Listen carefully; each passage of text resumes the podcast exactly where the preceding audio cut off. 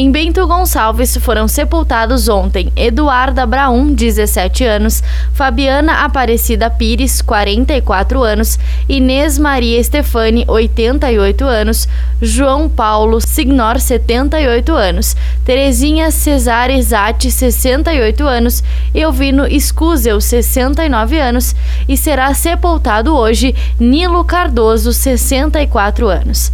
Em Caxias do Sul foram sepultados ontem Ayumi Fole, 15 anos, Helena Gomes da Silva, 78 anos, Ivanir Dalmoro, 59 anos, Maria Rocha Santiago, 78 anos, Oraide Lopes Teixeira, 49 anos, Dr. Carlos Jaime Moreira, 82 anos, Egídio Rezadori, 83 anos, Dauri Antônio dos Passos, 59 anos, José Baldissar Nazário, 83 anos.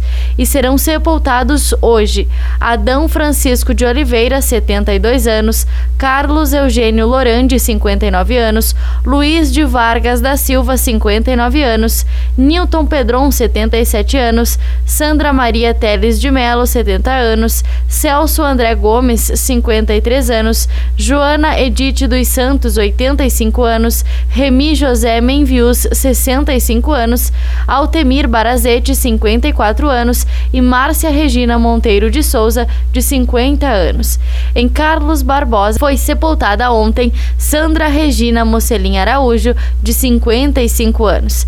Em Farroupilha foi sepultado ontem o Mário Domingos Zuco, 79 anos, e será sepultado hoje o Rubens Trevisan, de 57 anos.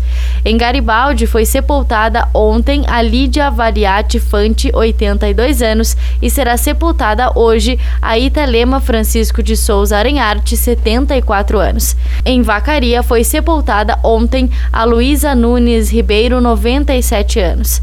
Em Veranópolis foi sepultado ontem o Olívio Roncato, de 62 anos, e serão sepultados hoje o Luizinho Carteri, de 66 anos, a Estela Judita Secano Nardim, 91 anos, e o Claudir Fernandes Siqueira, 72 anos. Os municípios de Antônio Prado, Nova Pádua, Campestre da Serra, Flores da Cunha, IP, Monte Belo do Sul, Nova Roma do Sul e São Marcos não tiveram registros nas últimas horas.